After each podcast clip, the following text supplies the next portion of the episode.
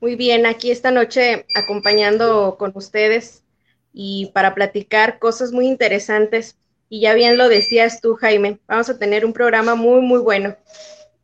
Por supuesto, es un programa que yo creo que a más de uno nos va a llamar la atención. Yo les, yo les doy ahora sí que la invitación para que se queden con nosotros. Sin embargo, si ustedes tienen un poquito de miedo a lo desconocido, a lo paranormal, pues a lo mejor este espacio no es para ustedes porque de pronto vamos a tener eh, algunas imágenes, algunos videos, algunos audios que probablemente les va a poner la piel de gallina.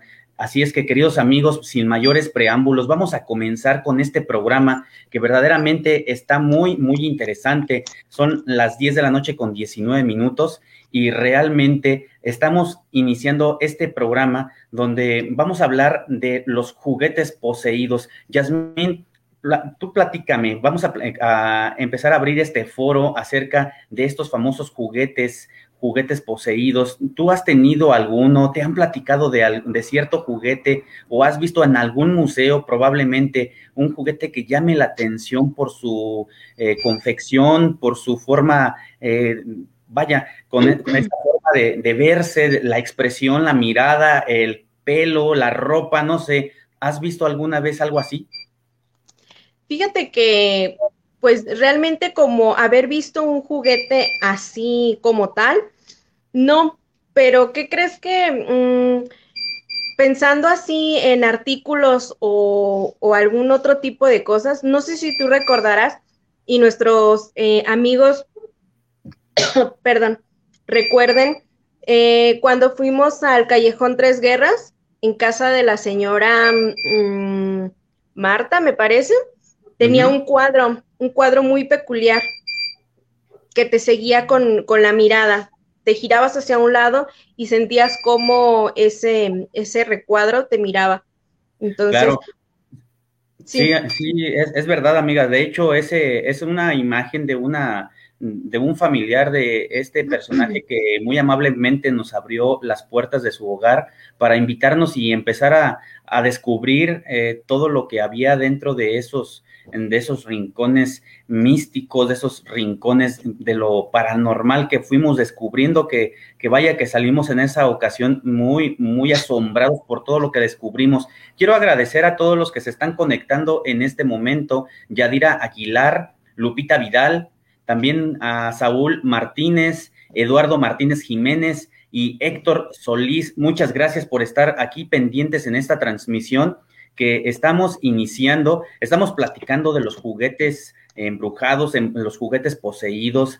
Yo creo que, como les decía hace un momento, normalmente tenemos un juguete que, que tiene mucho apego a nosotros, mucho arraigo y que generalmente también le tomamos un cierto grado de simpatía, eh, nos gusta, pero hay una cosa, Yasmín, que de, en algunas ocasiones esos juguetes son heredados. Esos juguetes eh, son de una persona que antiguamente ya los tuvo en su poder, pero que también, desgraciadamente, ya no se encuentran en este plano aquellas personas. Es decir, está la probabilidad o se presume que ciertamente su energía o tal vez hasta su alma se metió dentro de ese juguete. Es muy común en las muñecas ¿Tú, tú tienes algo, algún dato al respecto?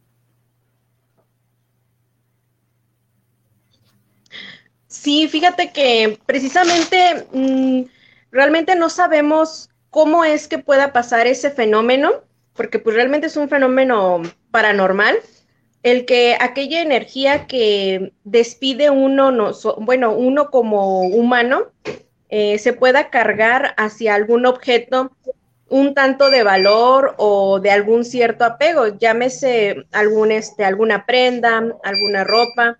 Eh, incluso se ha visto, por ejemplo, con las muñecas y para no ser muy, este, muy fuera de lo, de lo normal, por ejemplo, eh, lo de la casa de los Warren, que ya ves que tienen precisamente todo este tipo de artículos que están cargados precisamente de toda esa energía residual.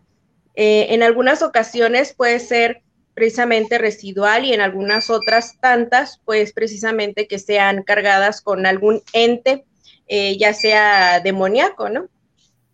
Por supuesto. Fíjate que aquí en Salamanca y en todo México hay muchas historias de este tipo. Nada menos aquí en la ciudad de Salamanca se platica de una historia hace ya algunos ayeres, hacia la década de 1960, 1970 aproximadamente, de una muñeca que recibió una, una niña.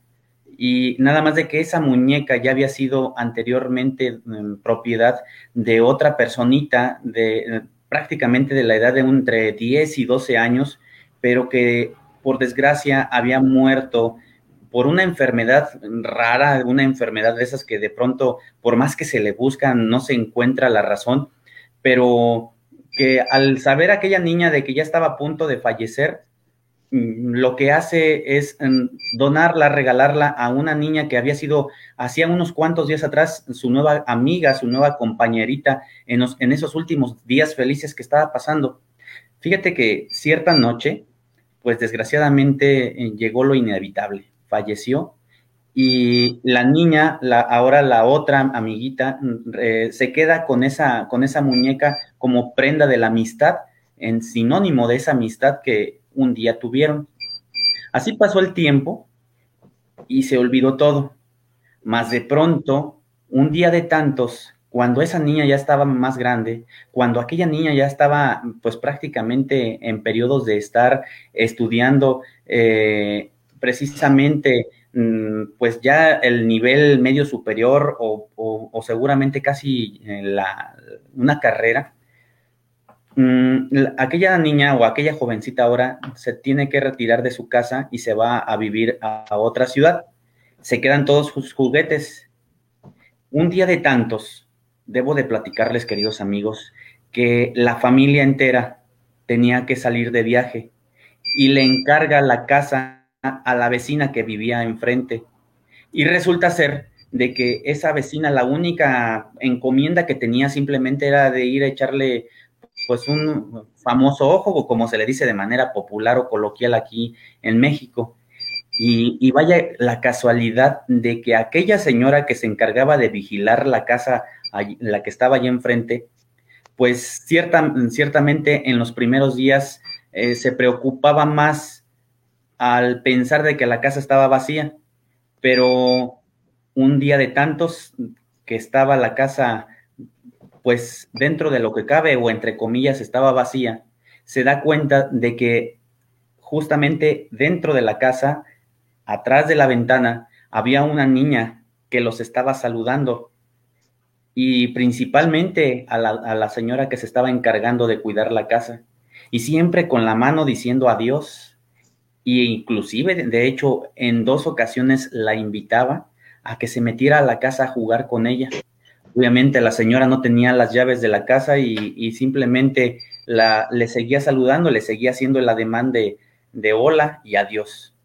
Así pasó, pasó una semana y pasaron dos y finalmente llegaron los dueños de la, de la propiedad y después de acercarse con la señora que se había encargado de cuidar la casa, le preguntó que si todo había estado bien y le dice, sí, todo bien, le respondió, pero si me hubieras dicho de que ibas a dejar además a alguien adentro para que estuviera cuidando desde adentro, ni me hubiera preocupado tanto. Entonces la, la dueña dice, pero ¿cuáles personas? Yo no dejé nunca a nadie. Dice, sí, había personas adentro de la casa te voy a decir, de, hecho, una niña, dice, una niña que, que, muy simpática siempre me saludaba y me decía Dios desde adentro de la ventana. Todos los días, cada vez que yo iba, se asomaba corriendo, traía una pelota en la mano, dice, pero nada más hacía de saludarme y posteriormente, ya después se metía nuevamente y se miraba como que la silueta estaba jugando la niña botando la pelota. Así pues, aquella aquella señora se quedó pues así consternada, preocupada, dice, pero es que yo no tenía a nadie, yo no invité a nadie, mm, a la que le encargué la casa fue a usted. Mm, dice, bueno, entonces ¿a quién sería? No entiendo la verdad, pero dice, bueno, si usted no cree que está, estoy solo, sola y que la casa nada más era precisamente, eh, pues el resguardo y cuidado era de parte suya, venga para que vea y invita a la casa a la, señora y le, y le menciona, mire, no hay nadie.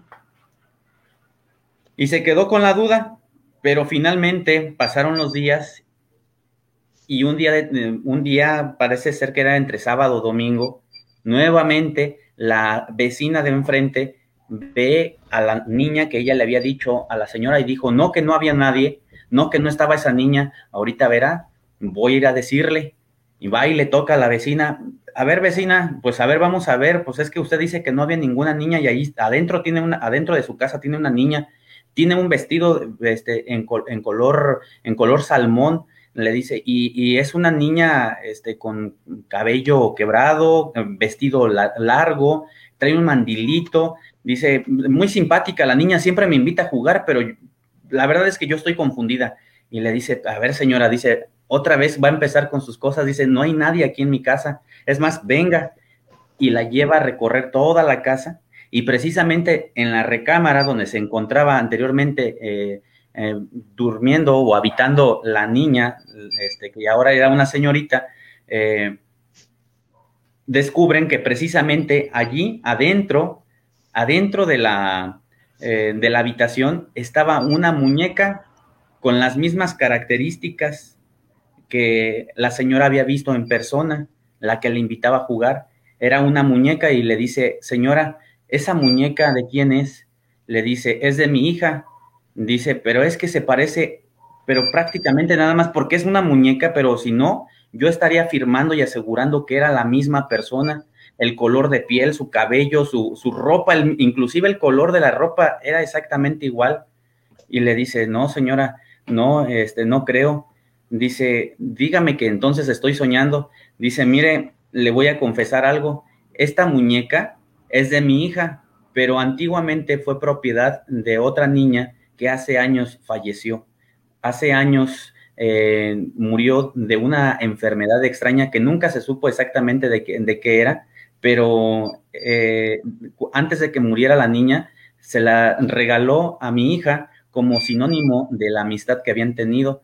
Y le dice, no, pues entonces aquí está la respuesta, dice, y aquella señora, después de terminarse varias veces, salió corriendo y despavorida de la casa y dijo, no me vuelva a encargar su casa nunca más en la vida pero precisamente por ese vínculo que como estábamos platicando, de lo que existe, ese arraigo de energías que inclusive cuando nosotros eh, amamos o queremos eh, o, tiene una especie de sentimiento, eh, ¿cómo, ¿cómo, es la palabra? Tiene una especie de arraigo sentimental, es cuando nosotros podemos transmitir una energía a las cosas, como en el caso de los juguetes. Es por eso que era lo que yo comentaba, ¿no? ¿Tú, tú, qué opinas, Yasmin?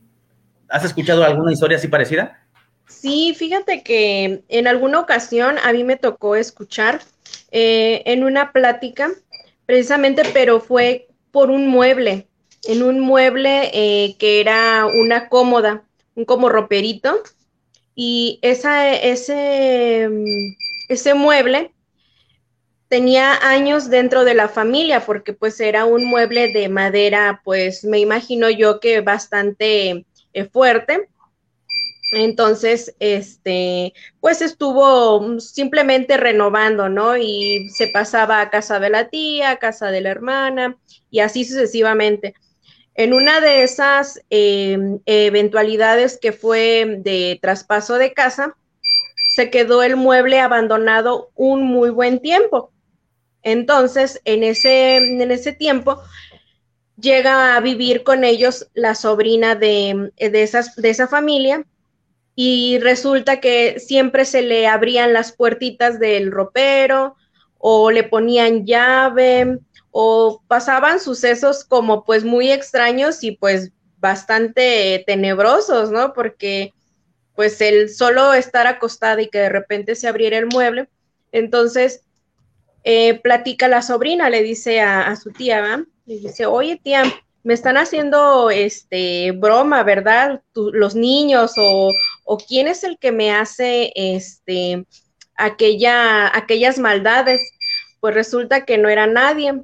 Pasó el tiempo y en una de las visitas va una de las hermanas de esa persona y le dice, ay, dice, es que ese mueble era de mi mamá, pero anteriormente era de mi abuelita. Dice, y a ella siempre le gustaba tener su cajón cerrado, nunca dejaba las llaves este, puestas, siempre estaba cerrado. Y entonces, pues todo como que empezó a cobrar como que un poco de sentido. Y digo, entonces, pues siempre sí hay algo, eh, un, un tanto escalofriante, ¿no? En cuestión de posesión de, las, de los artículos. Digo, si eso pudo ser con un mueble, que no podrá ser con un artículo de un juguete, que es, que es, me imagino yo que son los que tienen mayor este, relevancia de energía, ¿no? Por supuesto.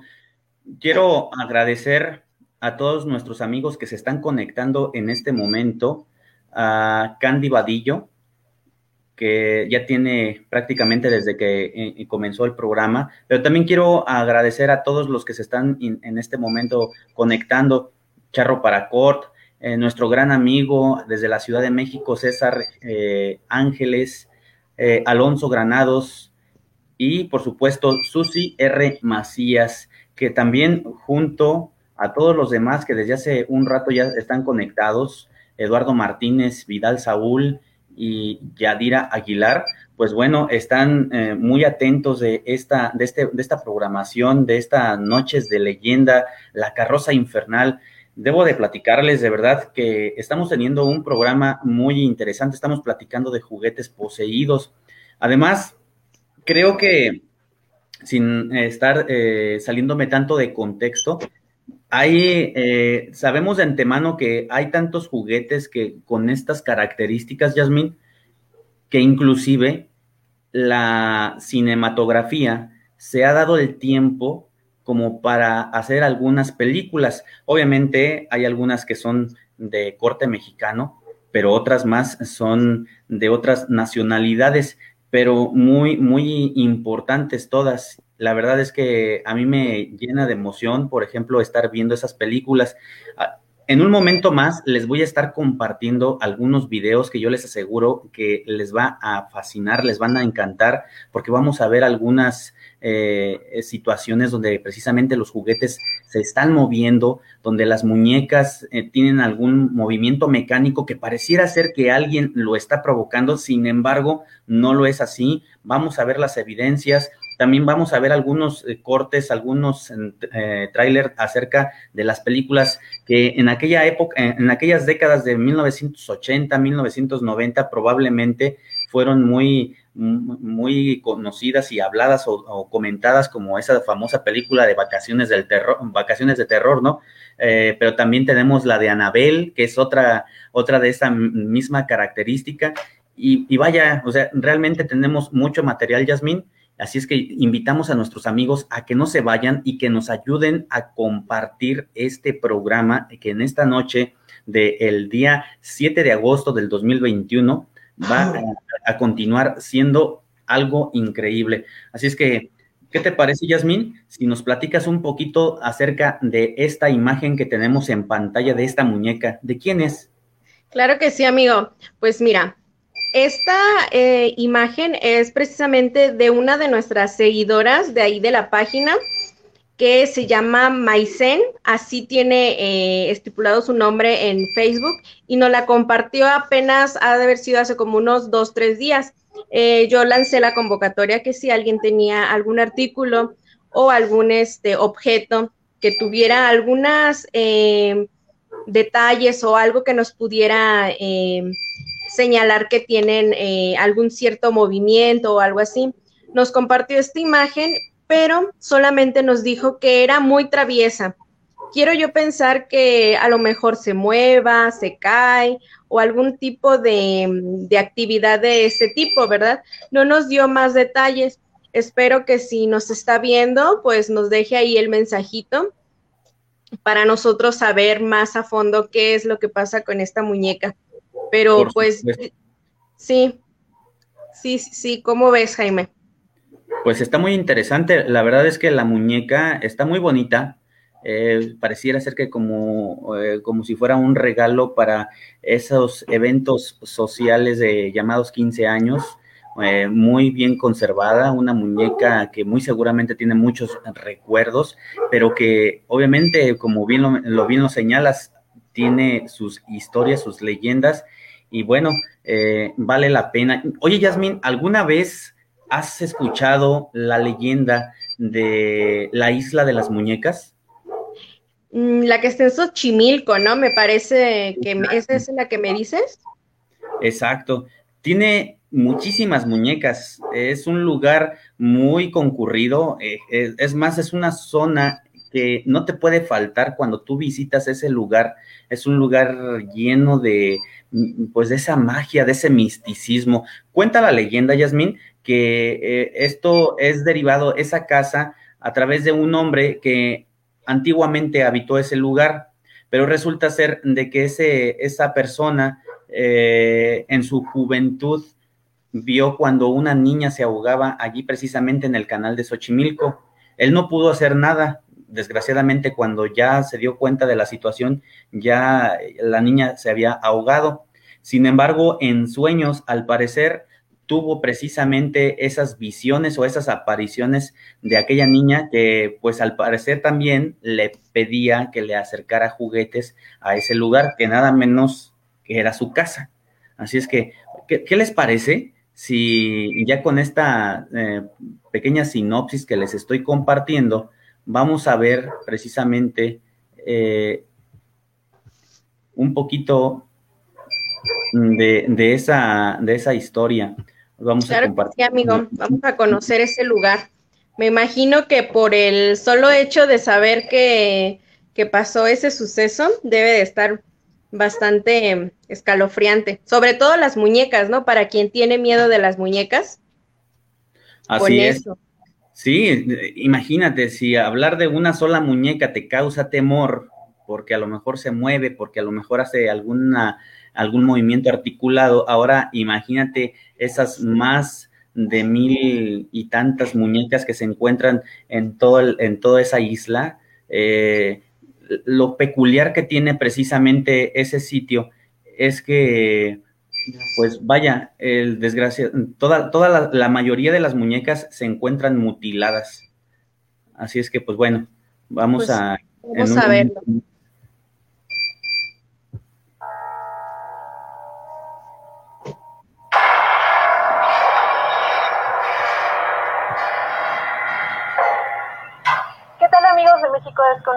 Yo soy Estefany Cisneros y el día de hoy nos encontramos en uno de los lugares más emblemáticos de la Ciudad de México. Como pueden ver, es Xochimilco y en este momento estamos en uno de los canales directo a la Isla de las Muñecas, lugar de leyendas y misterios.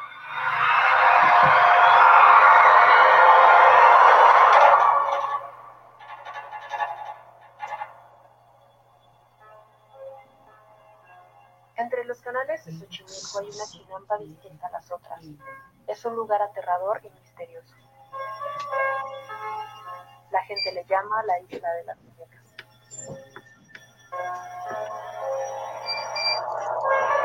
Su fundador fue don Julián, un hombre solitario cuya tranquilidad fue robada cuando encontró algo espantoso, el cadáver de una joven que había muerto ahogada.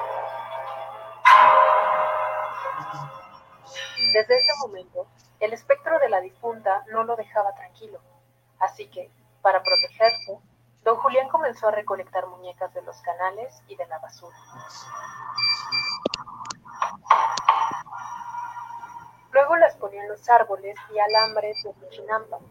Las muñecas, con las lluvias y el tiempo, se volvieron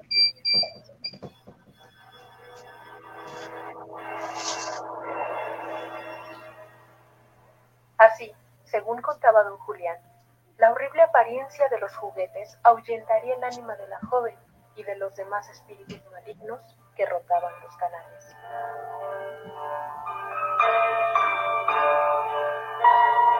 Fue así como nació lo que después sería una aterradora tradición. El lugar poco a poco cobró fama. Los vecinos y turistas comenzaron a llevar sus muñecas viejas. Pronto, La chinampa llegó a tener más de 1500 de aquellos juguetes. Sin embargo, el 17 de abril de 2001, don Julián murió. Su cuerpo fue hallado en el mismo lugar donde, años atrás, había encontrado aquel cadáver que originó todo.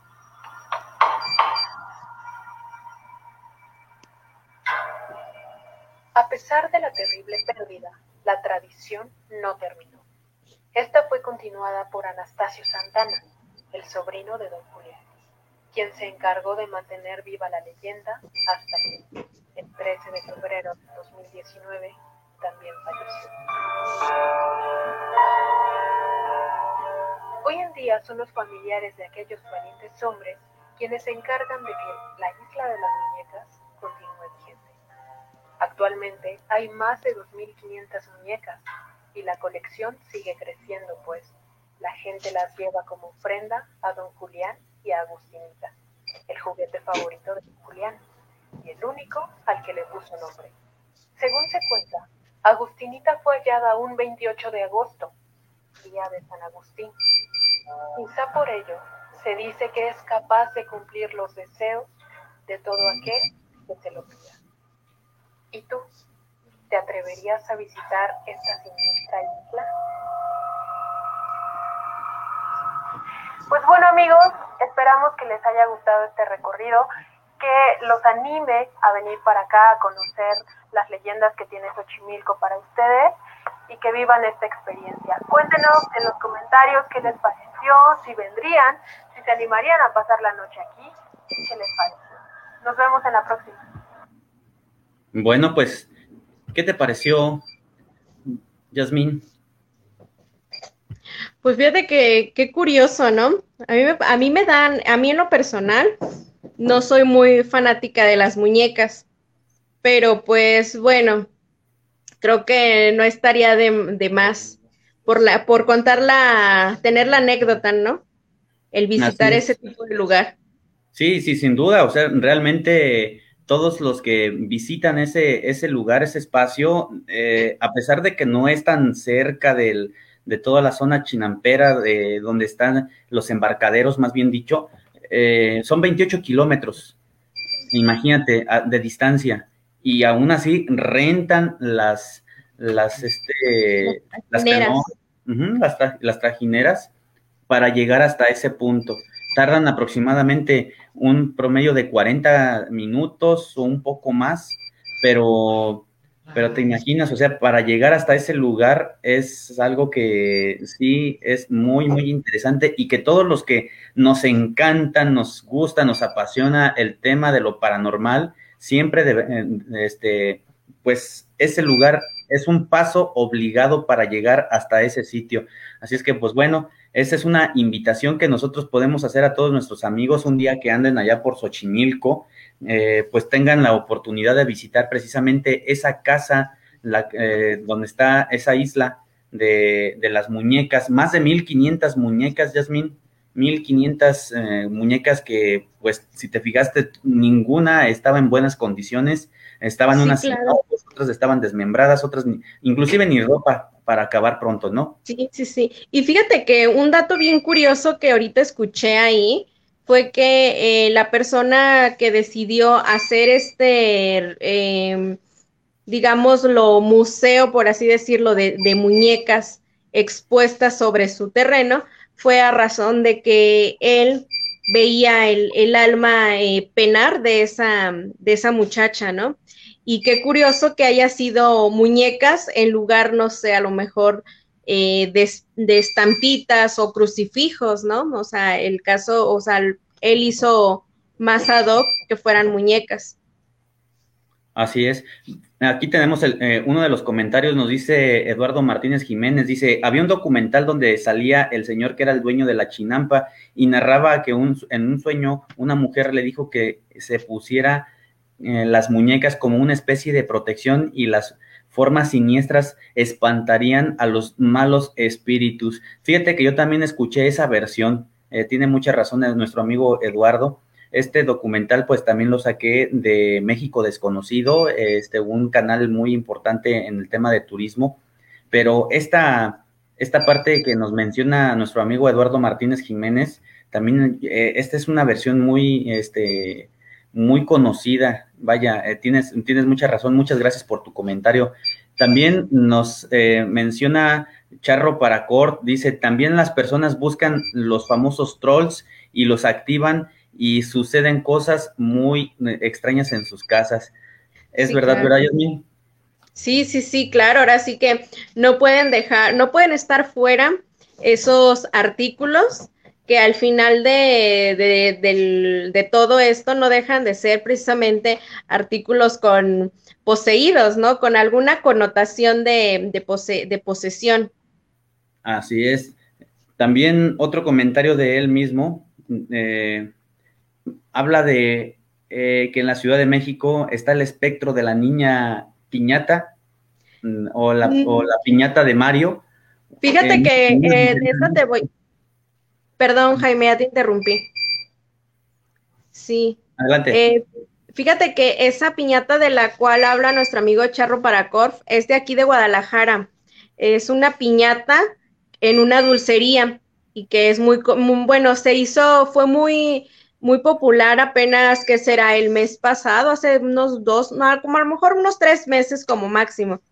Este fue de aquí, esa piñata era de una Dora la exploradora y que pues se vendían todas las muñecas y ningún, todas las piñatas, perdón, y esa piñata nada más no, no se vendía y no se vendía.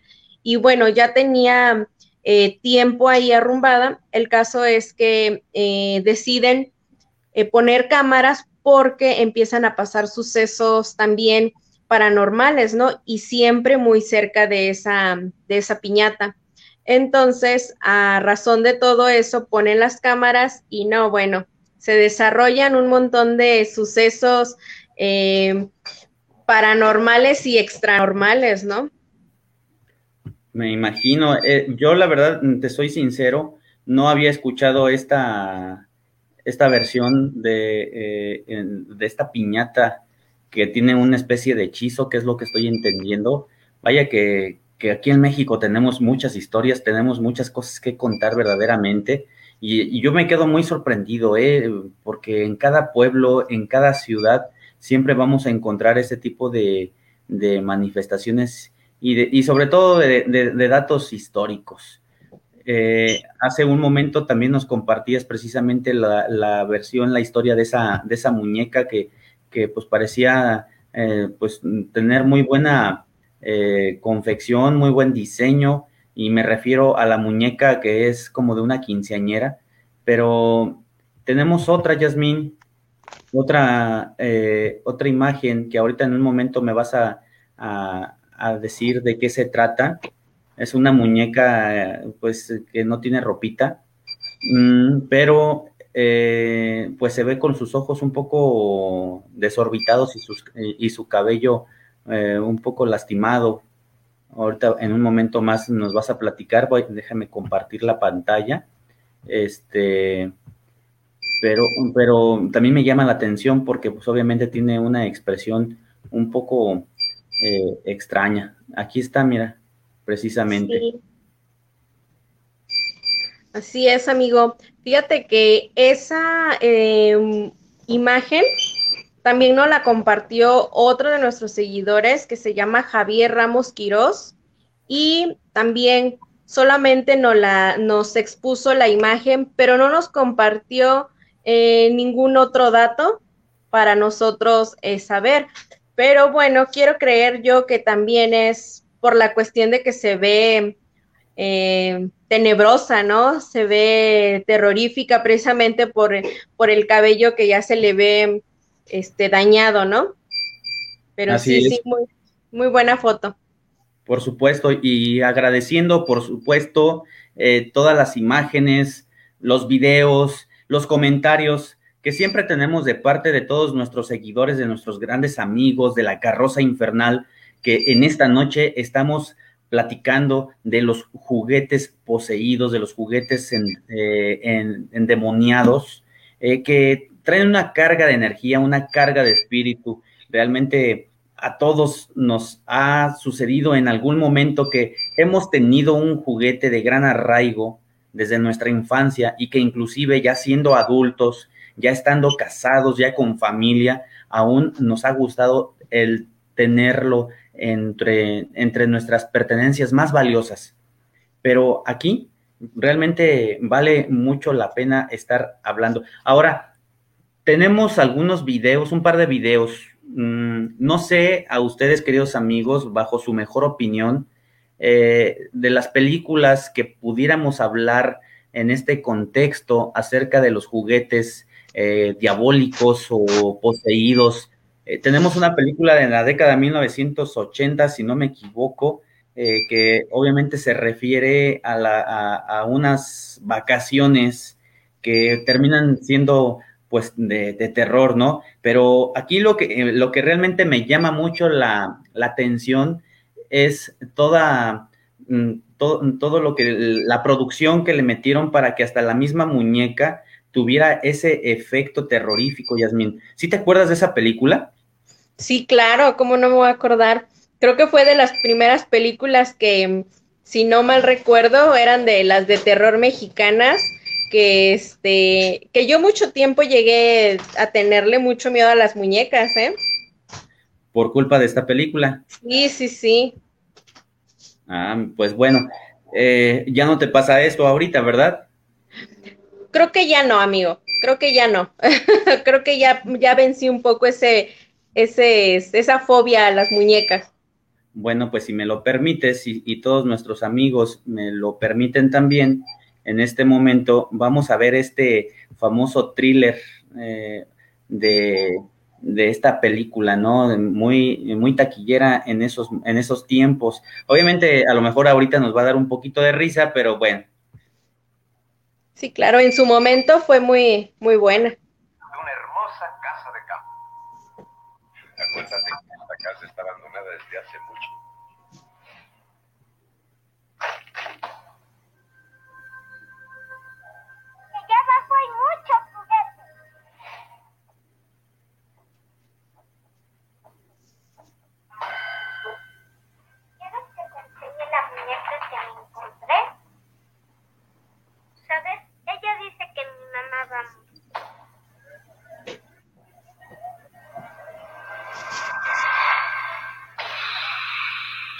De leyendas. Se dice que cuando se presenta una fuerza maligna, de su interior emite destellos. Julio.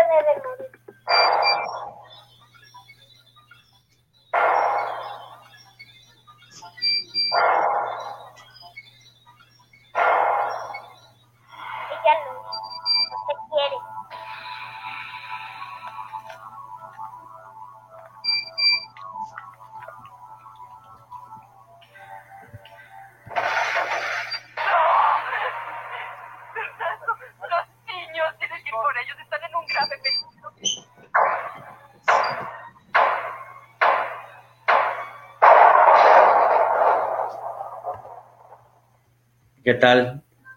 ¿Sí te asustó? No, amigo, vuelves a remover otra vez en mí aquellas emociones, ¿eh? Otras emociones, voy a tener pesadillas, sin duda voy a tener pesadillas.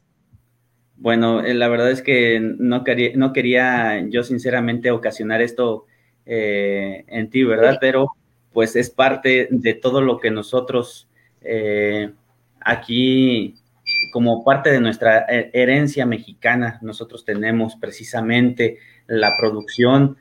Tenemos más comentarios. Espero que este, eh, este uh, tráiler de, de, la, de la película de Vacaciones de Terror les haya gustado o no sé cuál de sus películas mm, en este contexto sea su favorita. Igual, ojalá que tengamos la oportunidad de escuchar sus comentarios, de saber que precisamente cuál era su película que a lo mejor les ocasionaba, así como dice Yasmín, este, pues mover muchos sentimientos de, terror, de, escalofrío y que muchas veces eh, pues teníamos miedo que inclusive irnos a dormir, ¿no? Aquí nos, eh, nos comenta Charro Paracor, dice, cuando era niño y estaba en la primaria Miguel Hidalgo, no tuvimos cabida en la escuela y nos daban clase en un cuarto de la casa donde yo vivía en la calle Cruz Roja y éramos pocos niños allí, pero en el recreo de 10 a 10 y media de la mañana nos quedamos dos compañeros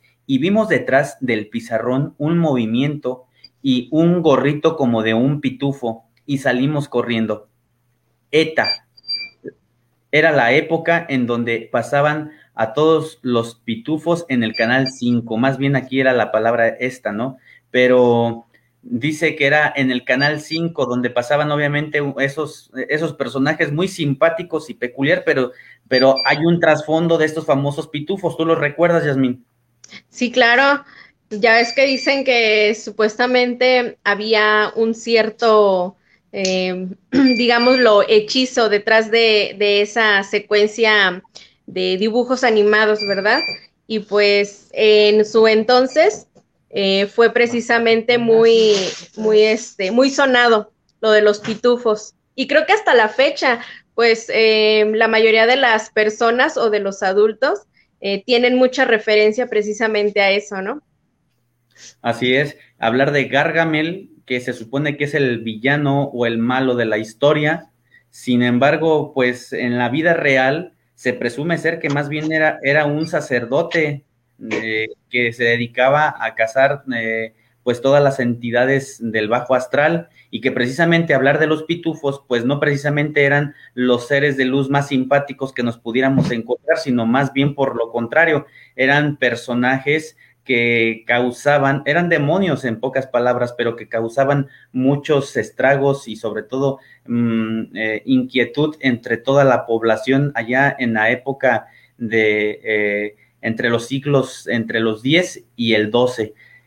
Pues verdaderamente está muy interesante. Yasmín, eh, pues este, este video que vimos anteriormente de vacaciones de terror era una película de las, de las tantas que para previo al Día de Muertos no podíamos dejar de ver. Era de, de esos momentos en los que ya disfrutábamos y nuestra mamá nos preparaba las palomitas este, y ahora sí que en compañía de todos los hermanos y de, por supuesto, también de nuestros papás, estábamos pero bien emocionados a que llegara la noche y a ver esas famosas películas de terror. ¿Tú cuáles mirabas? Sin duda que sí, Jaime. Fíjate que precisamente de las mexicanas, mm, veía, a mí me, me, causa todavía un poco de conflicto las películas, la de mm, Hugo, que es el niño de piedra. Niño de piedra. Ajá. Y em, la otra, la de Hasta el viento tiene miedo. Híjole, no, con esas creo que mm, he visto películas actuales eh, que son de terror y no, no me espanta tan fácilmente, pero algo tiene esa trama de ese tipo de películas, o no sé si son los sonidos o la forma de, en que manejan el suspenso, que sí provoca todavía este eh, no, no miedo, no temor, pero sí alguna sensación bastante eh, curiosa. Claro. Y, precisamente, ya que estamos un poquito en este contexto de, los juguetes poseídos y de las muñecas, ahora, ¿quién no se acuerda? Digo, aquellos que a lo mejor el cine mexicano no, como que no es su favorito, y empiezan a ver hacia otras naciones, este, hacia otras naciones donde la producción a lo mejor es diferente, ¿sí? Y, de pronto ya estamos hablando de la famosa película de Anabel. Tú te acuerdas muy seguramente de esa, de esa película que recientemente eh, ha salido y que de hecho creo, si no me equivoco, por lo menos son dos las películas que existen, pero lo más extraordinario de todo es que esa película de Anabel, en teoría, esa muñeca sí existe, ¿verdad? Así es, amigo. Ese es el, meollo de todo esto, que afortunadamente o desgraciadamente existe y que en un tiempo, no hace mucho, estuvo muy sonado el caso, ¿no? De que había escapado la muñeca de casa de los Warren.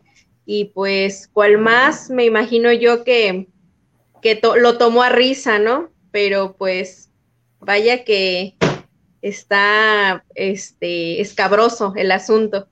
Por supuesto. Nos gustaría escuchar los comentarios, saber los comentarios de nuestros amigos. ¿Qué les parece esta película de Anabel? ¿Es, es de sus favoritas? ¿Les llama la atención? ¿Qué opinan acerca de la de toda la producción, acerca de, de cómo caracterizan esta muñeca? Porque, Yasmín, la verdad es que no se parece en nada la muñeca real a la de la muñeca de la película. O sea, en la película le meten mucha, ahora sí que mucha adrenalina, mucha emoción al momento de, eh, hasta de escogerla y de, de, decir, esta va a ser la Anabel para que cause miedo y nada que ver con la muñeca de trapo que pareciera ser que es tan inocente, una muñeca tan simple y que verdaderamente eh, pues nos tienen siempre en la zozobra. Nos dice Eduardo Martínez que esta película y junto con las del conjuro son de sus favoritas. Así es que, ¿qué te parece, Yasmín, si me acompañas junto con todos nuestros amigos a ver esta otra película? Claro que sí, amigo. Pues es mejor mantener al genio en la lámpara. Tus padres no tienen nada que de YouTube por aquí. Todo está bajo llave en un cuarto. Así que tranquila. Mientras nadie entre ahí,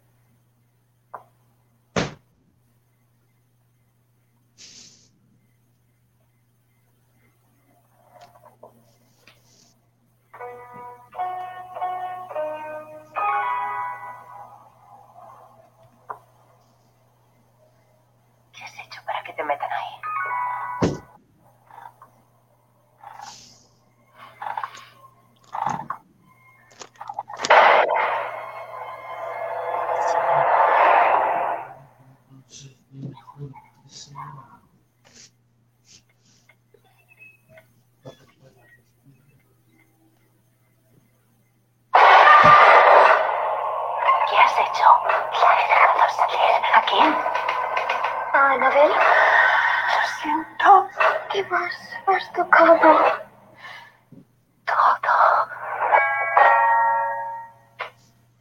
¿Puedo jugar con Anabel? Te has equivocado de casa. Aquí no hay ninguna Anabel.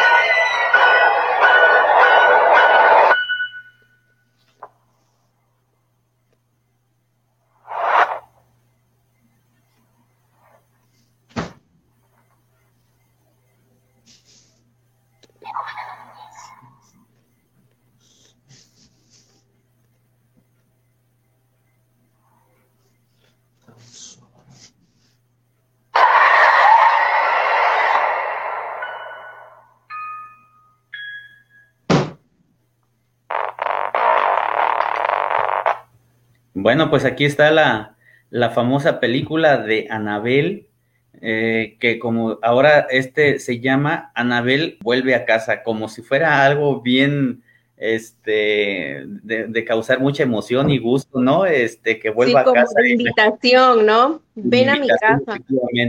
Imagínate tú, este, que de pronto te digan, no, pues ya, ya regresó Anabel, ah, pues vamos a saludarla, pues no, ¿verdad? No, no, para nada. Esto yo creo que y, digo, no sé si viste este momento en el que la niña levanta sus sábanas porque siente que ella, alguien está hablando debajo de, adentro de sus sábanas. Y, pues es la muñeca, es la muñeca la que está en ese momento este, causándole ese, ese sobresalto, ese temor. Pues verdaderamente, híjole, pues tenemos mucho para poder, para poder disfrutar de un fin de semana, mañana domingo, por ejemplo, eh, para disfrutarlo en compañía de toda nuestra familia. Una película de estas, ojalá que tengan la oportunidad nuestros amigos y se den ese gusto de, disfrutarlo. Tenemos más comentarios, tenemos más comentarios eh, al respecto. Dice Yadira Aguilar, dice, a mí me pasó hace algunos años.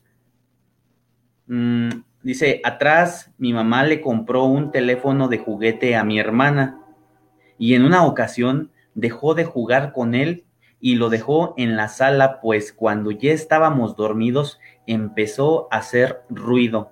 No paraba de sonar.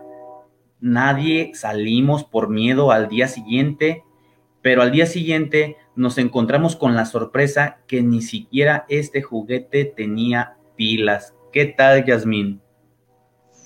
Fíjate que es un dato bastante curioso, ¿no? Y, y de miedo. Por supuesto, no, no, no, es que, vaya, es esto que acaba de decir que, que, que, había, estaba ese teléfono que estaba sonando, estaba haciendo ruido y que no tenía pila, o sea, lo que da a entender que simplemente era una energía la que estaba allí haciendo de las suyas, estaba causando temor, porque bien sabemos que las energías de bajo astral siempre se alimentan del el miedo de las personas. Y qué decir de los mismos niños. Eh, los niños son energías, son almas puras, son almas eh, muy, eh, muy blancas, vamos a decirlo de esta manera. Y obviamente que lo que buscan ellos es alimentarse de, todos estos, de, todas estas formas que se causan como una especie de vínculo. También me acuerdo de, este, de algunos carritos que también que se supone que deberían de, para poder funcionar deberían de tener pila, pero pues ni siquiera cuerda y empiezan a moverse por sí solos o los famosos payasitos que salen de sorpresa en un botecito y causan también mucho temor o terror entre todos los niños, ¿no? Sí, sí, sí. Fíjate que hace poco mi esposo me había enseñado un video precisamente de un carrito un carrito o un caballito, no recuerdo, eh, que estaba en la sepultura de un, de un niño. Se ven las gavetas y se ve ahí que está un carrito, un, muñequito, y se está moviendo y lo agarra la persona que lo graba, lo agarra y lo voltea y no tiene pilas, Jaime. Y a mí la verdad eso me, me impactó mucho porque bueno, pues uno puede escucharlas o simplemente este ver las historias o que te las platican, pero ver que alguien lo está grabando y que está viendo ese tipo de actividad, pues, híjole, a mí sí me dio miedo, ¿eh? La verdad es que sí. Y más que el miedo es la sorpresa, ¿no? De que dices, ¿cómo puede ser que esto esté funcionando? Pero pues bueno, vamos a dejarlo a que pues realmente en un lugar de ese tipo, pues se mueven muchas energías, ¿verdad?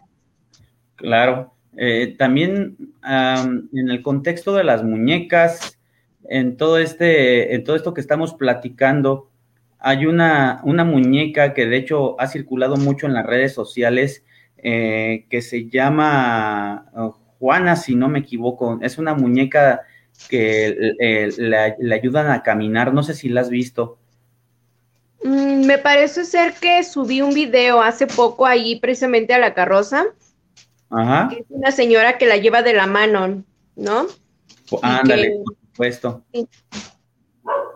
Eh, ahorita en un momento más lo vamos a compartir eh, para que también nuestros amigos nos den la eh, nos den su opinión este porque obviamente también tiene que mucho que ver el, mostrar las cosas eh, y pues que cada quien dé su versión, si verdaderamente puede ser un juguete eh, poseído o si tiene un mecanismo que posiblemente cause ese efecto de movimiento. También se vale desmentir porque es algo muy necesario para decir, separar la verdad de la ficción. Aquí está precisamente, ahorita lo acabo de, lo, voy a, compartir, está en YouTube, pero pues a ver qué les parece.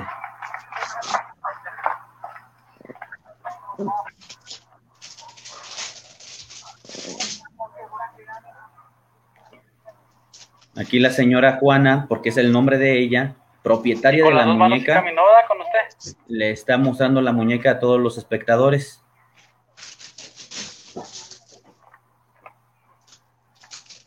Y con la gente que está a su alrededor los invita a que la muevan, pero simplemente esta, esta muñeca no se mueve. ¿Y nunca se le ha salido?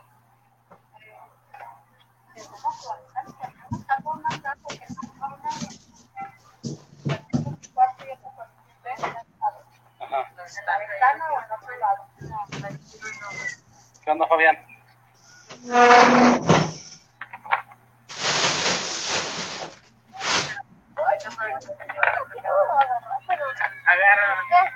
Agárrala, hijo. Agárrala. Mira, mira, mira, mira. Mira. ¿Viste?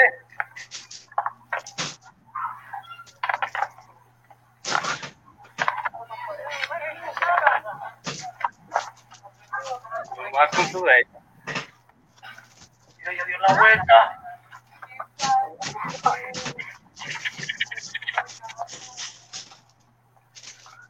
Es aquí en Saltillo.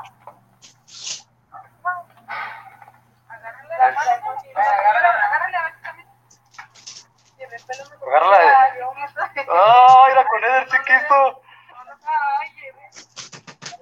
No, ya no va a querer. Con él, con Yair camina poquito, con él camina poquito.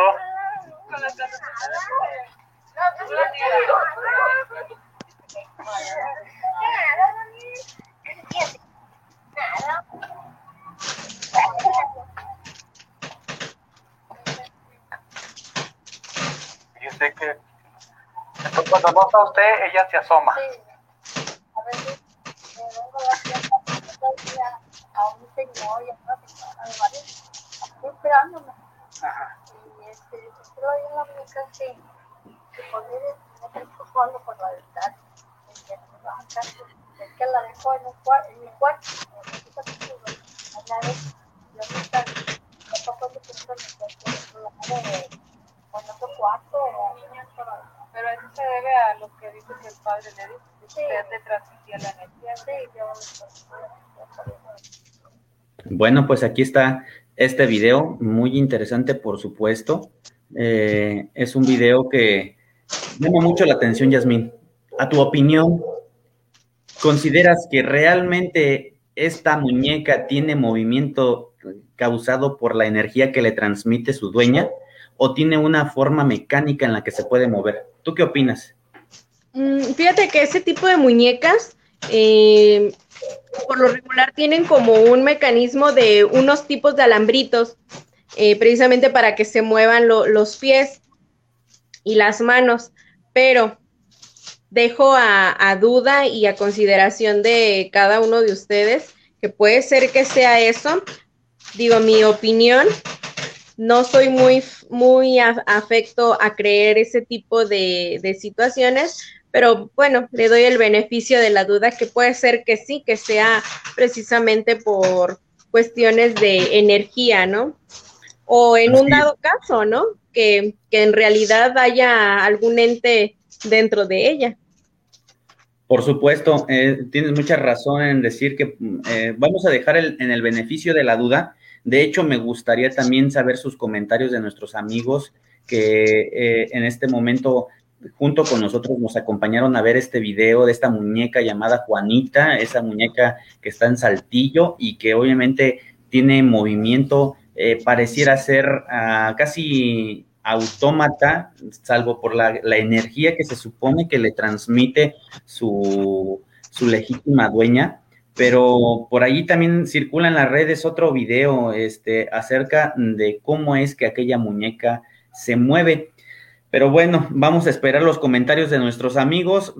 Por lo mientras, vamos a mostrar este siguiente comentario de nuestro amigo Eduardo Martínez. Dice, cuando yo tenía unos cuatro años, yo tenía un juguete que era una grúa, la cual era casi real. En vez de llantas tenía oruga y hacía un ruido característico cuando lo hacía rodar. Comentaba mi papá que en la madrugada lo escuchaba moverse, que era lo que plat- platicábamos hace un rato, ¿no? De que los juguetes, este, por ejemplo, bueno, en el caso aquí como dice que era este, esta grúa forma de oruga, este, los payasitos y otros juguetes demás, eh, pues generalmente podemos tender hasta inclusive ya a guardarle un cierto miedo cuando le descubrimos que verdaderamente causan algo extraordinario en nuestro entorno. Eh, pues realmente es de seguir comentando. Tenemos un saludo, tenemos un saludo que ha traspasado la frontera, no solamente de aquí, de Salamanca, del Bajío, de allá de la zona Tapatía, eh, tampoco de México. Tenemos un comentario precisamente desde Colombia. Un saludo que precisamente es de Yariguá, la medium, que se acaba de conectar hace unos minutos con nosotros y que obviamente le agradecemos mucho que esté siguiendo la transmisión. Muy seguramente allá en aquella, en, aquel bonito país de Colombia, eh, hay muchas historias, hay muchas leyendas que ojalá y tengas la oportunidad de redactarnos una, de escribirnos una brevemente y decir cuáles son las leyendas más comunes de esa zona allá en la parte sur del continente americano. Realmente estamos muy agradecidos con todos ustedes, queridos amigos, por estar con nosotros siguiendo esta transmisión. Pues estamos mm, haciendo lo mejor posible para tener una velada agradable un fin de semana lleno de terror, de suspenso, de, de, emoción. ¿No es así, Yasmin? Algo que nos cause el día de mañana despertarnos como que con la intriga de saber si realmente es cierto o no. Pues de menos, de menos despertarse mañana y saber. Lo, lo vero bueno va a ser dormirse ahorita, ¿no? Pensando en que quien, quien sea papá o quien tenga niños en la casa, el solo ver los juguetes, ya creo que ahora más de uno vamos a estar atentos a ese tipo de, movimientos o a ese tipo de artículos, ¿no? Así es, tienes mucha razón. Este, de hecho, pues aquí a mis espaldas tengo algunos, eh, algunas muñecas, algunos juguetes que justamente eh, son de, eh, de mi hija y que obviamente también tienen sus historias estas muñecas que lo único que te voy a contar es precisamente de que dos de ellas están en buen resguardo, no están con los demás juguetes, porque precisamente también hemos tenido algún tipo de manifestaciones, así cosas paranormales con estas muñecas. Justamente a mis espaldas hay una muñequita que está arriba de esta olla antigua de barro. Pues bueno, este es una de ellas. Preferimos, optamos nosotros en guardarla en un maletín por lo mismo, porque eh, de pronto las cosas ya se estaban como que saliendo de control con mi hija porque ya, ya no quería este, tenerla, este, ya, ya quería que la echáramos fuera, ¿no? Pero bueno, eso es parte de las leyendas, es parte de, las, de la tradición oral, de lo que se puede decir también, pero bueno, esto es lo que la gente cuenta también. Claro que sí, amigo. Oye, y pues hablando también de los artículos, pues que se les mm, inyecta mm, energía precisamente de nosotros, pues no todo, no todo es malo, porque creo que también asimismo hay algunos artículos con cierto valor sentimental que pueden llegar a ser incluso hasta amuletos, puesto que son precisamente recuerdos o algún tipo de regalo ya sea de algún ser querido, que pues de alguna manera guardan aquella mm, energía y aquel cariño, pues que de alguna manera nos protegen también, ¿no? O sea, también eh, hay algo, algo bueno dentro de todo esto, ¿no? Es correcto. Oye, este, tenemos un comentario, mm, este, un comentario más precisamente de nuestro amigo Charro Paracort ahorita se los estoy compartiendo, dice, también allá en Chihuahua hay una boutique de vestidos. ¿Te acuerdas de esa, de esa famosa novia, Yasmin? Es, una, es una novia que aquí nos menciona y dice que pues es un vestido de novia el que, el que posee. Le, popularmente se le, conoce, se le conoce como la famosa Pascualita y dicen las empleadas que les sonríe y aparece en otras posiciones y cuando la visten se le nota como venas eh, entre un color verdoso y que después desaparecen. ¿Tú qué opinas? ¿Tú has escuchado algo al respecto? Fíjate que sí, como que estamos en cierta sintonía Charro Paracor y yo, porque justo me estaba acordando de, esa, de esa anécdota de la Pascualita, porque eh, precisamente, eh, eh, puesto que son artículos, eh, pues a ella, la, a la Pascualita, pues cada, eh, ella porta vestidos de novia, ¿verdad? Y entre todo eso, dicen, ¿verdad? Dicen y cuenta la leyenda que aquella mujer que se pone o se lleva el vestido de novia de la Pascualita es sinónimo de un buen augurio. Pero pues bueno, de eso pues creo que cada quien echa su suerte, ¿no? ¿No tienes curiosidad de conocerla? ¿O ustedes amigos no tienen ganas de verla y saber qué pasa con ella? Sí, amigo, hay que verla. Hay que, hay que pues, asustarnos tantito. Vamos a, a compartir la pantalla nuevamente y vamos a ponerle en reproducir el video, precisamente ahorita eh, tocando este tema referente y qué bueno que nuestro amigo Charro Paracort nos está hablando de este personaje también muy peculiar allá en esa parte norte de México. Mientras visitaban la Pascualita en Ciudad de México. Lo que verán a continuación podría ser grave para menores, o si eres delicado, te dará miedo, no son imágenes fuertes. Hey, estoy aquí con Padre y la Pascualita. Venimos a visitar aquí en Chihuahua. Pueden ver el vestido está muy chido. ¿Viste eso?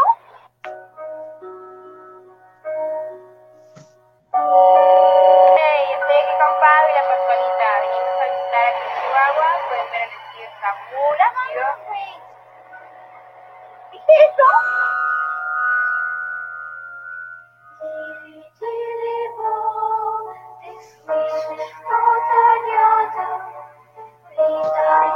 Muchas personas conocen la historia de esta mujer. En YouTube han estado circulando varios videos donde la Pascualita se mueve. Científicos no logran entender esto.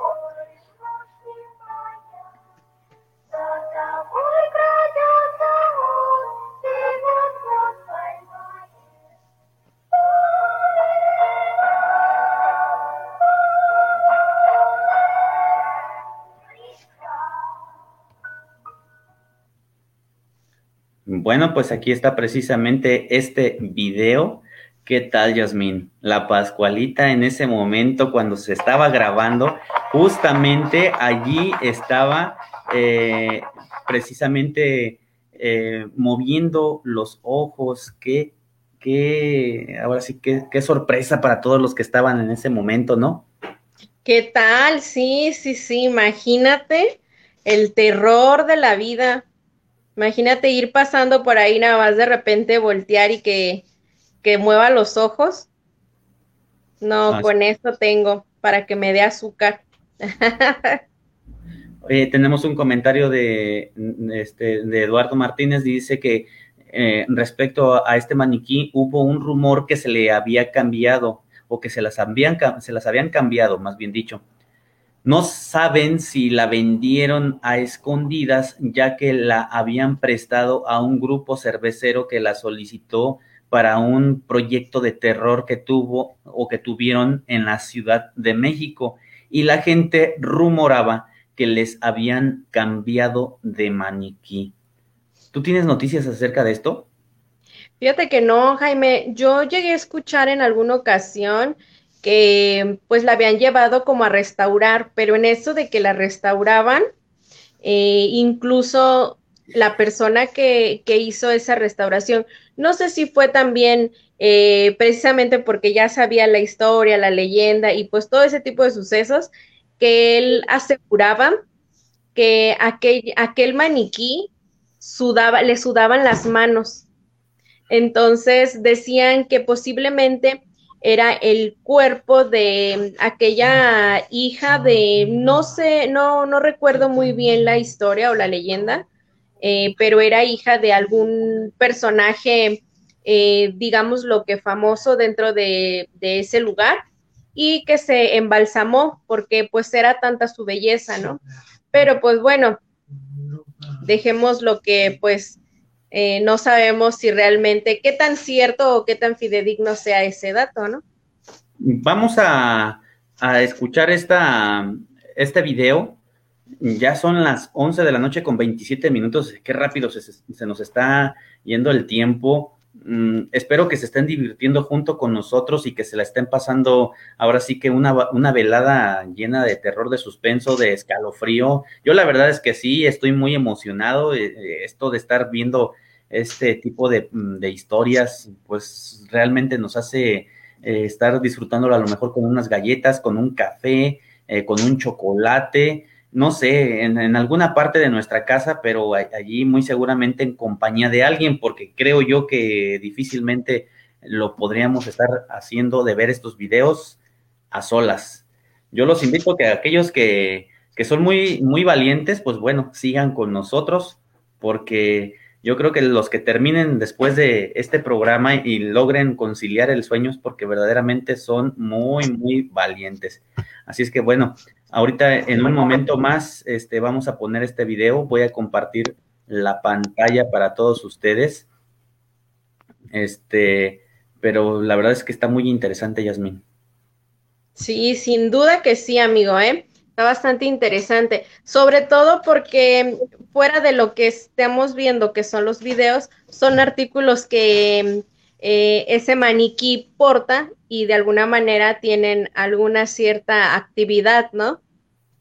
Por supuesto. Bueno, este, este video me lo estoy encontrando precisamente en las redes sociales, este es en Badagún, y, y vamos a ver el contenido, porque aquí creo que va precisamente la historia de la, del, detrás de ese famoso maniquí, la Pascualita. Convertida en maniquí para que viviera para siempre. En México hay infinidad de leyendas. La Llorona, la Planchada, el Charro Negro y cientos más que te dejarán la piel chinita. Pero te imaginas la historia de un maniquí con un vestido de novia que cobra vida durante las noches. Lo sé, suena escalofriante pero de acuerdo a los habitantes de Chihuahua, esto sucede cada que se pone el sol. Existe una historia cuya protagonista es una hermosa mujer, quien lamentablemente falleció minutos antes de llegar al altar, tras haber sido atacada por una viuda negra. Cuenta la leyenda que la familia de la hermosa joven jamás permitió que ninguna persona se acercara al cuerpo. Misteriosamente, Meses después del fallecimiento de la joven, Pascualita Esparza, la atormentada madre, quien era dueña de una tienda de vestidos de novia, colocó en el aparador un hermoso maniquí, que de acuerdo a sus palabras provenía de Francia. No pasó mucho tiempo para que los habitantes notaran el escalofriante parecido del maniquí con la difunta novia, cuyos rasgos eran demasiado humanos. Desde 1930, se han oído relatos acerca del maniquí, mejor conocido como la Pascualita. Muchos aseguran haberla visto mover sus manos, cambiar de expresión, y otros incluso la han visto llorar, con esa mirada perdida y penetrante. Estos rumores llegaron a provocar que los mismos ciudadanos pidieran a las autoridades examinar al maniquí con el fin de cerciorarse que no se tratara del cadáver embalsamado de aquella novia que nunca pudo casarse. Viajamos a Chihuahua, donde se encuentra la tienda de novias La Popular, conocida como la Casa de la Pascualita. Y nos dimos cuenta que la leyenda no ha muerto, pues miles de personas acuden a visitar a la eterna novia, chicas en busca del vestido perfecto y hombres cautivados por la atrapante belleza del maniquí. Otras tantas mujeres la consideran una santa, un amuleto de buena suerte, y acuden a la paradora a pedirle favores para no correr el mismo destino que ella el día de su boda. ¿Tú qué sabes de la leyenda de la Pascualita? Pues la verdad no conozco mucho, pero quise venir pues a ver, a ver cómo, si lo que había escuchado era verdad. ¿Qué habías escuchado? Pues que lloraba y que parecía real. Que se mueve, que cada día, pues cada noche se mueve, que cambia de lugar, que mueve los ojos. Dice, vamos a ver si voltea. Les digo a mi compañero que no, que no, no voltea porque ella a las 11 es cuando cambia su caracterización, es cuando se convierte en humano. O sea, sí es cierto que voltea. Claro. ¿A ti te ha tocado verla? Aquí vivimos en, en el centro, o sea, toda la vida la hemos visto y sí es verdad. ¿Qué, qué, cómo fue la vez que viste? Pues en un video que hice, Ajá. pues estaba viendo y lo que se movía poquillo los ojos y las manos. ¿Y qué sentiste? ¿Te dio miedo? Pues sí, cuando vi el video, porque al principio pues no le tomé tanta importancia. ¿Y tú crees que está cierto? Pues No, no sé, la verdad puede ser. No creo que se parezca, pero que si se mueve o si, si misma gente de aquí dice que se mueve o que le crecen las uñas, que le crece el cabello, o sea, a lo mejor puede ser real. Lo que más llama la atención de los clientes y de quienes pasan por ahí son los rasgos y detalles excesivamente realistas de la Pascualita. La textura de su piel, su cuero cabelludo, la forma y las comisuras de sus uñas, las líneas de sus manos y la mirada. Esa mirada que te observa fijamente, como si tuviera vida propia. Sin embargo, un nuevo misterio ha envuelto a esta bella novia. Tras meses de haber estado en una exposición de leyendas en Ciudad de México, regresó a su lugar de origen y los chihuahuenses notaron que la Pascualita lucía completamente diferente, como si se tratara de otro maniquí. Su regreso había sido sumamente esperado por los ciudadanos y exigieron explicaciones sobre el paradero de la verdadera Pascualita, pues ahora no queda mucho de esa expresión impresionante que conquistaba y atemorizaba a la vez a quienes la contemplaban. Aquí es donde un nuevo misterio comienza. Eso no es la misma Pascualita. El maniquí fue restaurado o fue cambiado totalmente sin previo aviso. ¿Y por qué? Incluso algunos usuarios en redes sociales hicieron la comparación de la nueva Pascualita y la original.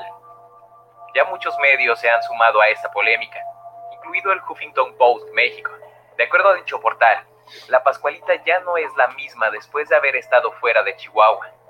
Solo podemos decir que la Pascualita es parte fundamental de la historia de Chihuahua, pues es uno de los atractivos turísticos más importantes. Y después de lo sucedido, la leyenda sigue más viva que nunca. En mi cuenta de Instagram te dejo una de las fotografías que tomé al visitar a este maniquí. ¿Qué tal, Yasmín? Sí, pues me da, no sé, me reservo, me reservo mi comentario porque pienso lo mismo. Tal vez precisamente ahí empiece una leyenda, ¿no? Ahora empiece ahí la leyenda.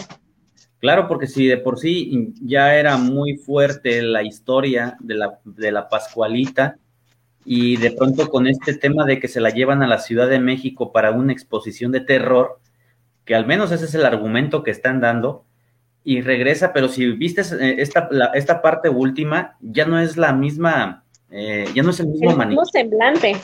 Exacto, ya no es el mismo personaje. Puede ser de que le digan que sigue siendo la Pascualita, pero ni siquiera ni, ni la nariz ni los ojos se parecen. O sea, absolutamente estamos hablando de dos personajes diferentes.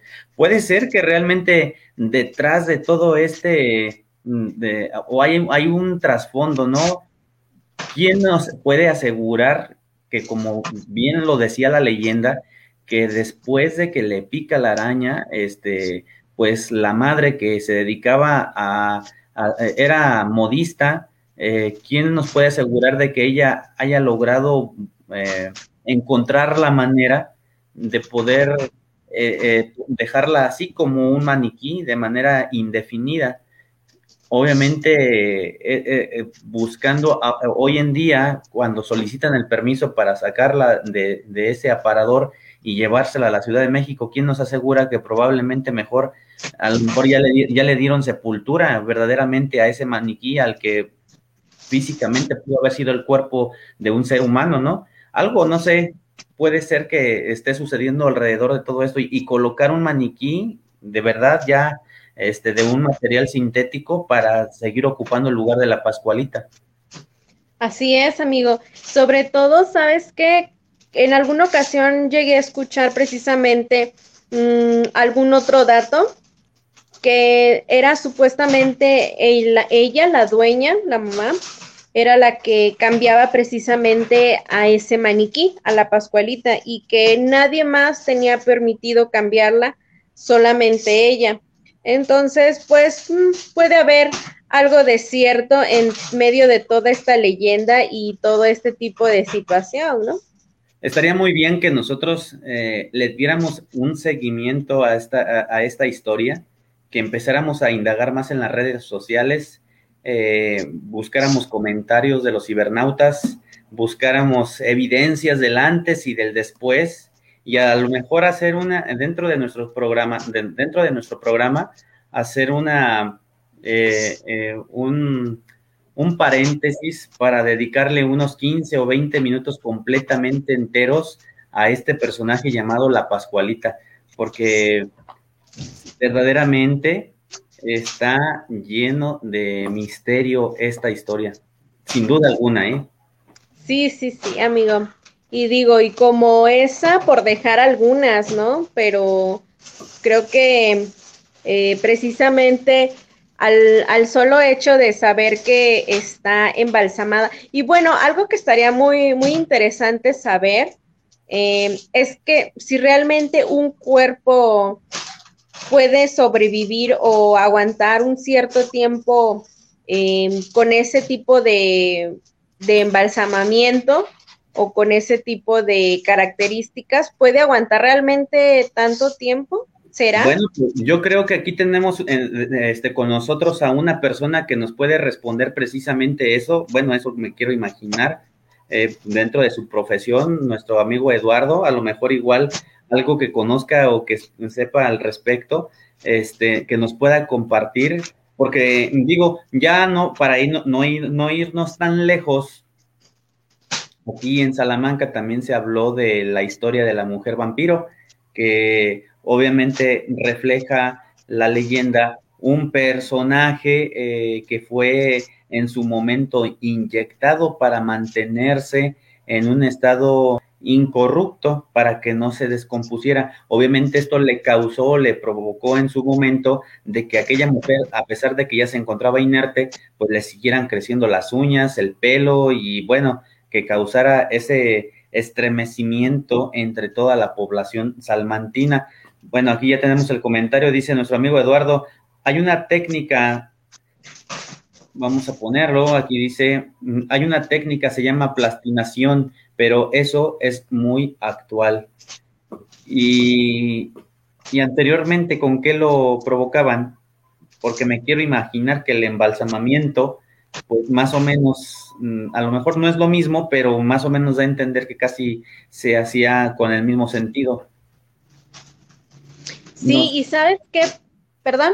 No, adelante pensando ahora sí que eh, todo este tipo de actividad y, así de respecto a, mm, a, la Pascualita, bueno, no podemos dejar este sin mencionar, por ejemplo, eh, que por ejemplo a las momias, pues también les hacían un cierto proceso, pero pues ellas eh, quedaban de algún modo, pues, como su palabra lo dice, ¿no? Momificadas. Entonces, puede ser que a lo mejor sí haya algún tipo de, este, pues sí, de técnica que pueda llegar a, no, este, del todo llegar a, a la putrefacción del cuerpo, ¿no? Correcto. De hecho, nos dice nuestro amigo Lalo que dice fue creado por un médico alemán. Incluso ya vinieron a Guanajuato a hacer esta técnica pues entonces hay que empezar a hacer una, un trabajo eh, de investigación. Vamos a ponernos de acuerdo para hablar acerca de la Pascualita y la mujer vampiro y de eh, otros personajes que nos eh, enteran, pudiéramos enterar que existen que con alguna de embalsamamiento, ¿no? ¿Y qué te parece si digo ya, este, porque prácticamente ya estamos terminando nuestro programa, ya son las 11 de la noche con 41 minutos?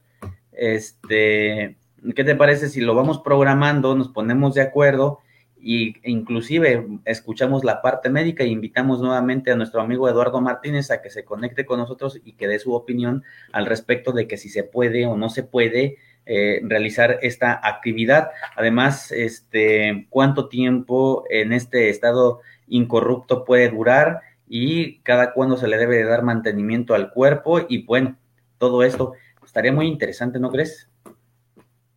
Claro que sí, amigo.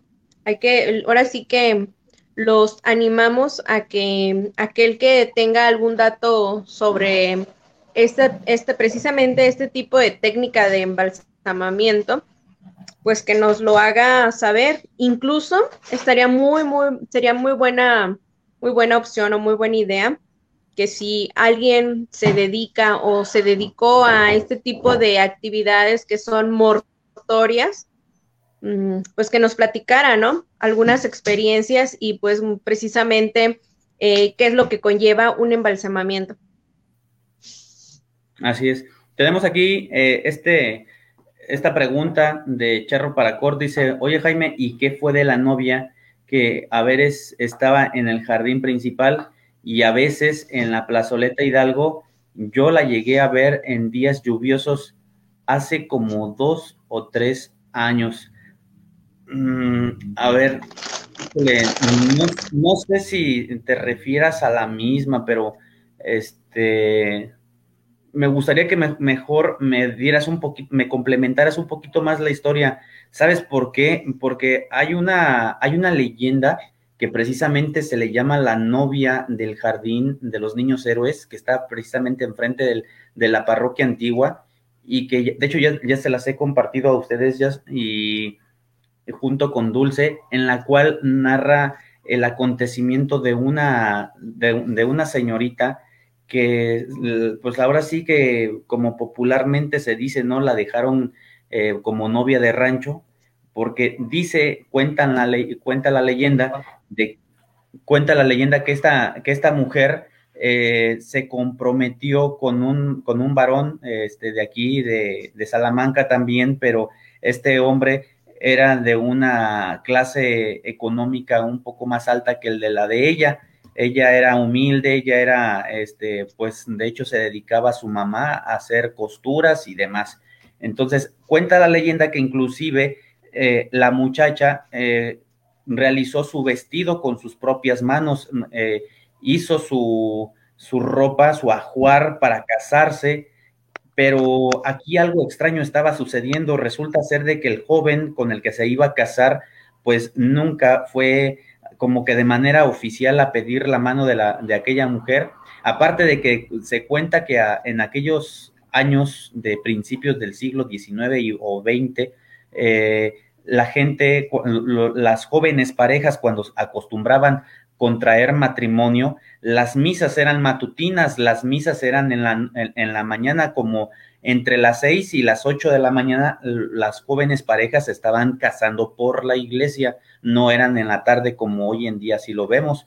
El caso es de que ella eh, pues confecciona su vestido, lo hace muy bonito, aunque sencillo, pero para ella era lo mejor que le había quedado y, como lo cuentan las lenguas este, de aquellos tiempos, ¿no? Así había sido, estaba muy bonito. La muchacha muy emocionada se arregló, llegó el momento de vestirse, ponerse el vestido, este, hacerse su tocado, su peinado, y se fue hasta la parroquia antigua, donde justamente allí se había quedado de ver con el novio. Pero cosa curiosa, el novio nunca llegó a la hora pactada, ¿sí? Eh, dicen que, que, el novio, pues más bien se burló de ella. Eh, esta es una versión, ¿eh? Debo decir que hay dos. La, la primera dicen que como pertenecía a una condición social un poco más grande o más alta que la de ella, pues nada más la utilizó y, se burló de ella. Y cuando llega precisamente el novio, dos horas después, llega para casarse, sí, verdaderamente, pero no con ella, sino con otra señorita de la aristocracia de aquí de Salamanca y pues prácticamente eso lo, le causa que aquella jovencita se volviera pues ahora sí que loca, en, este, desquiciada, este, que la vieran vagar por las calles, decepcionada por la situación.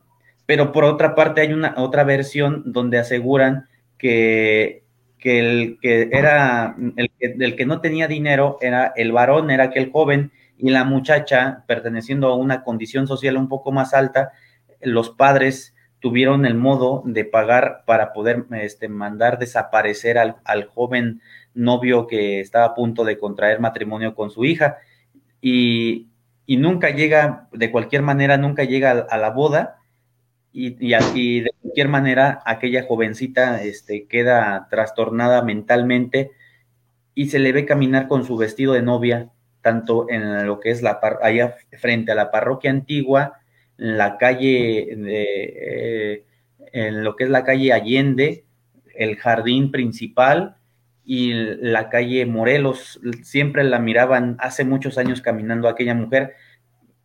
Un día de tantos desapareció, pero dicen que todavía su alma, porque probablemente dicen que cuando desapareció fue porque aquella mujer se quitó, se quitó la vida, pero dicen que su alma aún sigue vagando por las calles de Salamanca, por esas que les acabo de mencionar, tratando de encontrar al supuesto novio galante que pues le había ofrecido matrimonio y que nunca llegó. Esa es una de las tantas historias, eh, amigo Charro Paracort, no sé si sea lo mismo que, que a lo mejor estés mencionando o es otra. Y pues bueno, eh, tenemos más comentarios. Dice que esto pasaba entre las 12 y 12 y media de la noche. Y Eduardo Martínez nos sigue comentando que los de cuatro años, me refiero a los que pasó como la, con la Pascualita. Ok, sí, ya comprendiendo un poquito mejor. Muchas gracias. Y por otra parte, las dos ocasiones que la vi, yo iba por la calle Juárez y andaba por la presidencia y llovía algo recio y la segunda vez la vi en la cabeza de, del busto de Miguel Hidalgo en la plazoleta, pero la vimos una pareja y yo que íbamos pasando como a las 12 de la mañana. Qué extraño, fíjate, esto no recuerdo, pero Sería interesante seguir investigando, indagando al respecto, pero bueno, ya te acabo de platicar la versión que yo conozco. De hecho, está dentro de uno de esos tantos libros de, historia de aquí de Salamanca. Y, y, bueno, ya llegará el momento en el que aclaremos y sepamos si es la misma y que a lo mejor te hayas encontrado posiblemente hasta el alma en pena de aquella mujer que te acabo de platicar, pero que ya hace algunas décadas pasadas que, que sucedió. ¿Qué, te, ¿Qué tal te pareció este programa, Yasmin? A mí me pareció muy bueno, ¿eh? estuvo muy interesante, estuvo muy fluido y hubo muchas, eh, mucha colaboración precisamente de nuestros amigos de la, de la página de la carroza infernal y que pues igual me dio mucho gusto, ¿no? Que eso haya sido, que este programa haya sido mucho con el motivo de los de las imágenes y de la colaboración de cada uno de ellos.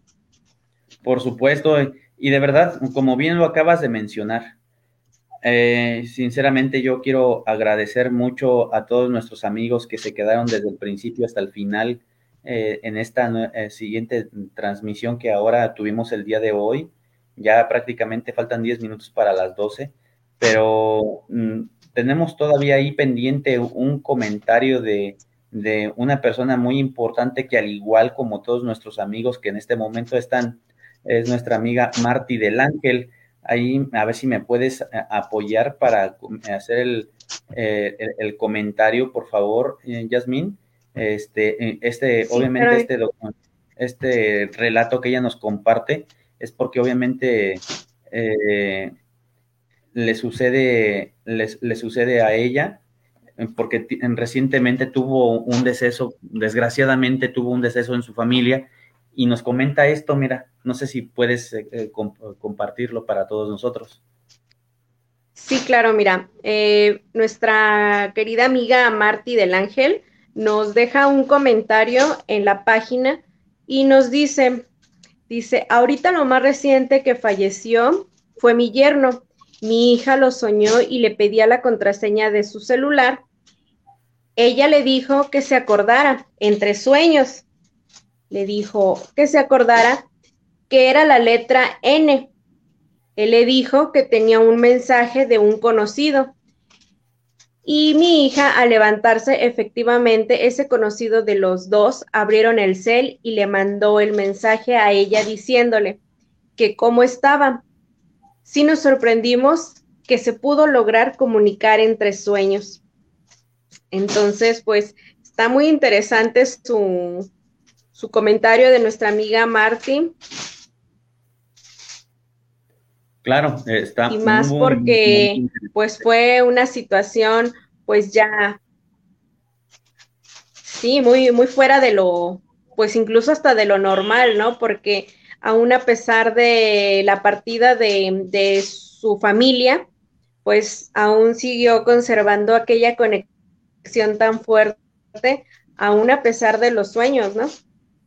Fíjate que yo tengo el gusto de conocerla, este, a ella y junto con toda su familia, siempre eh, han sido, se han caracterizado por ser una familia muy eh, unida, eh, se integran mucho, es muy común verlos que disfrutan de convivencias familiares y obviamente les toca esta desgracia de, que su yerno precisamente se adelanta en este mundo que, al final se va en busca de, Dios, ¿no? Este, y, esa es la parte que nosotros generalmente hemos mencionado en otros, en otros programas, que en lo particular yo hago mención mucho, que duramos más tiempo muertos estando vivos.